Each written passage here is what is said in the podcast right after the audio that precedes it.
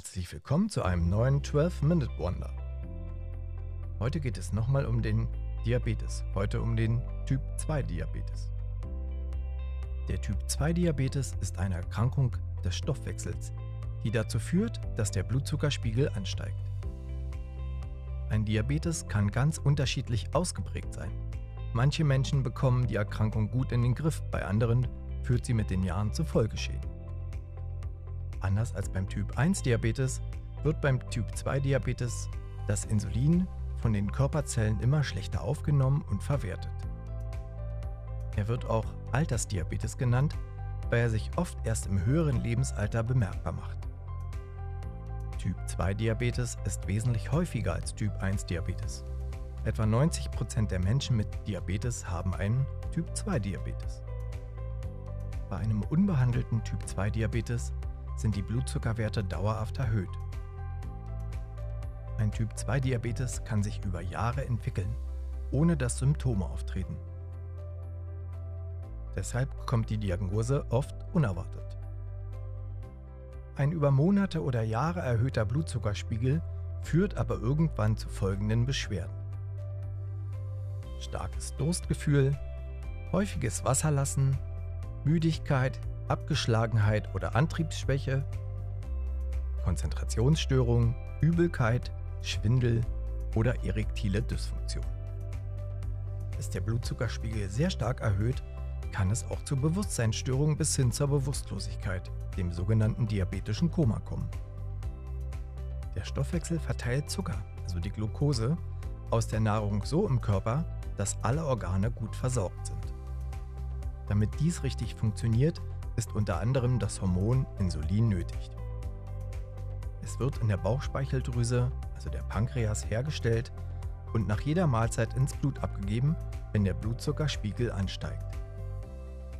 Es bewirkt dann, dass die Zellen zum Beispiel in Leber und Muskeln den Zucker aus dem Blut aufnehmen können.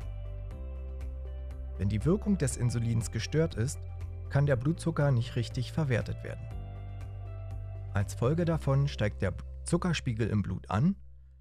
Einen zu hohen Blutzuckerspiegel bezeichnet man als Hyperglykämie. Beim Typ 2 Diabetes stellt die Bauchspeicheldrüse zwar eigentlich genug Insulin her, es wirkt aber nicht mehr richtig an den Organen. Der medizinische Fachbegriff dafür lautet Insulinresistenz. Eine Zeit lang kann die Bauchspeicheldrüse dies ausgleichen, indem sie mehr Insulin herstellt. Irgendwann kommt das Organ aber an seine Grenzen. Dann steigt der Blutzuckerspiegel an. Verschiedene Faktoren können das Risiko erhöhen, dass ein Typ-2-Diabetes entsteht. Zum Beispiel Übergewicht und zu wenig körperliche Bewegung. Rauchen, ballaststoffarme, fett- und zuckerreiche Ernährung, bestimmte Medikamente, die den Zuckerstoffwechsel verschlechtern und ein genetisch erhöhtes Risiko. In manchen Familien tritt die Erkrankung gehäuft auf. Menschen mit Typ 2 Diabetes haben ein erhöhtes Risiko für folgende Erkrankungen.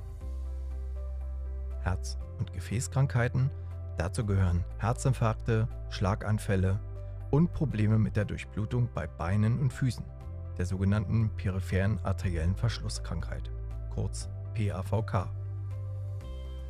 Sie zählen zu den makrovaskulären Komplikationen des Diabetes. Makrovaskulär bedeutet, dass die großen Blutgefäße betroffen sind. Dieses Risiko ist besonders dann erhöht, wenn man außerdem einen zu hohen Blutdruck hat. Des Weiteren können Schäden an Augen, Nerven und Nieren entstehen. Dies sind die sogenannten mikrovaskulären Komplikationen des Diabetes. Mikrovaskulär bedeutet, dass die kleinen Blutgefäße betroffen sind. Das kann beispielsweise dazu führen, dass die Sehkraft nachlässt. Solche Schäden treten häufiger bei Personen auf, bei denen die Erkrankung relativ früh beginnt, also zum Beispiel mit 50 Jahren. Tritt sie erst im höheren Alter auf, sind die Schäden seltener. Eine weitere Folge kann der sogenannte diabetische Fuß sein. Dabei sind die Nerven so stark geschädigt, dass Schmerzen am Fuß kaum noch wahrgenommen werden. Außerdem werden die Beine und Füße nur schlecht durchblutet. Aus einer Druckstelle oder einer kleinen Verletzung entsteht dann schnell eine Wunde, die nur sehr schwer heilt.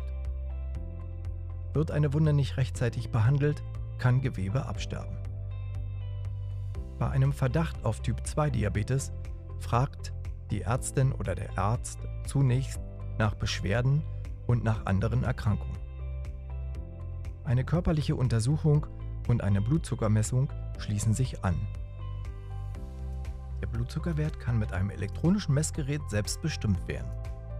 Dazu gewinnt man mit einer kleinen Nadel einen Tropfen Blut aus der Fingerspitze und trägt ihn auf einen Teststreifen auf. Zur Messung wird der Teststreifen in das Blutzuckermessgerät eingeführt. Das Display zeigt dann nach kurzer Zeit die Höhe des Blutzuckers an. Bei der Messung geht man so vor.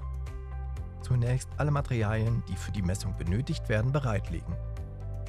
Diese sind ein Blutzuckermessgerät, eine Nadel mit einer scharfen Spitze, eine sogenannte Lanzette und ein Teststreifen. Vor dem Messen die Hände waschen, denn Schmutz kann das Messergebnis verfälschen. Einen Teststreifen aus der Verpackung nehmen und in das Messgerät stecken. Mit der Lanzette leicht in die Fingerkuppe stechen. Wenn man seitlich sticht, tut es nicht so weh. Leicht auf die Fingerkuppe drücken, bis ein kleiner Tropfen Blut austritt. Er sollte gerade das Testfeld des Streifens ausfüllen. Danach den Bluttropfen vorsichtig auf den Teststreifen auftragen, ohne ihn zu verwischen.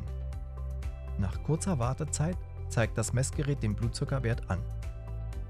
In modernen Geräten können die Werte nach Tag und Uhrzeit abgespeichert und auf einen Computer oder ein Smartphone übertragen werden. Andernfalls ist es sinnvoll, die Messwerte beispielsweise in einem entsprechenden Tagebuch oder einer App festzuhalten. Bei häufiger Messung ist der Einstich zur Blutentnahme weniger unangenehm, wenn man regelmäßig die Einstichstelle oder den Finger wechselt. Vor der Anschaffung eines neuen Geräts hilft es, sich über die verschiedenen Modelle und die Handhabung gut zu informieren. Wichtig ist, dass man mit dem Gerät auch im Alltag zurechtkommt. Um zu prüfen, wie hoch der Blutzucker vor dem Frühstück und im Tagesverlauf ist, wird mehrmals Blut abgenommen und im Labor untersucht. Außerdem wird der sogenannte HbA1c-Wert im Blut gemessen. Dieser Wert zeigt an, wie hoch der Blutzucker in den letzten zwei bis drei Monaten im Durchschnitt war. Wenn der Blutzuckerspiegel so hoch ist, dass er typische Beschwerden verursacht, scheidet der Körper normalerweise auch überschüssigen Zucker im Urin aus. Um den Zuckergehalt des Urins zu testen, sind in Deutschland einfach anzuwendende Teststreifen in Arztpraxen oder Apotheken erhältlich. Es gibt viele Empfehlungen, um Diabetes vorzubeugen. Die wichtigsten betreffen den Lebensstil, sich ausgewogen zu ernähren, ausreichend zu bewegen und auch auf das Gewicht zu achten. Menschen mit einem erhöhten Diabetesrisiko können durch eine Umstellung der Ernährung und mehr Bewegung die Diagnose tatsächlich um einige Jahre aufschieben. Ob sich ein Typ-2-Diabetes mit der richtigen Ernährung und viel Bewegung aber völlig vermeiden lässt, ist noch unklar. Welche Behandlung beim Typ-2-Diabetes sinnvoll ist, hängt von mehreren Einflüssen ab.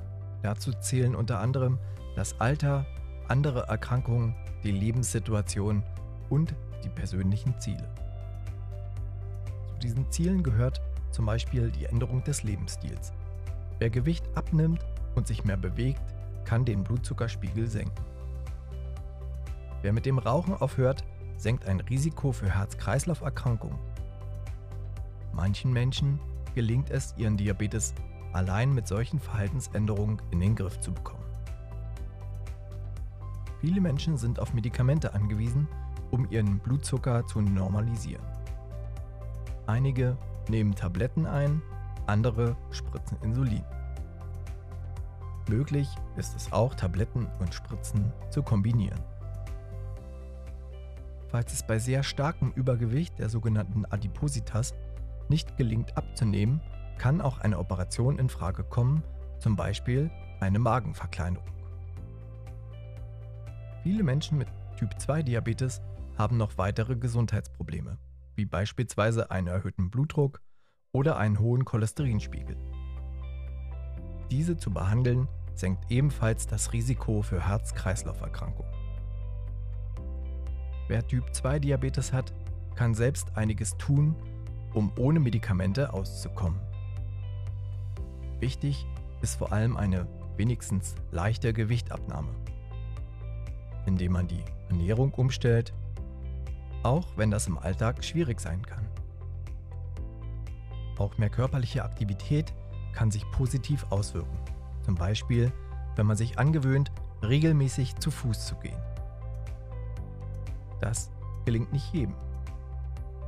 Dann kommen Medikamente in Frage, die über lange Zeit regelmäßig eingenommen werden.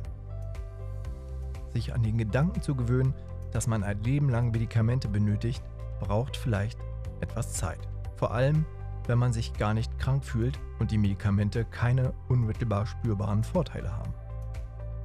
Wer über seine Krankheit gut Bescheid weiß, kann den Umgang mit dem Diabetes aber zu einem ganz normalen Bestandteil seines Alltags machen und eine gute Lebensqualität erhalten.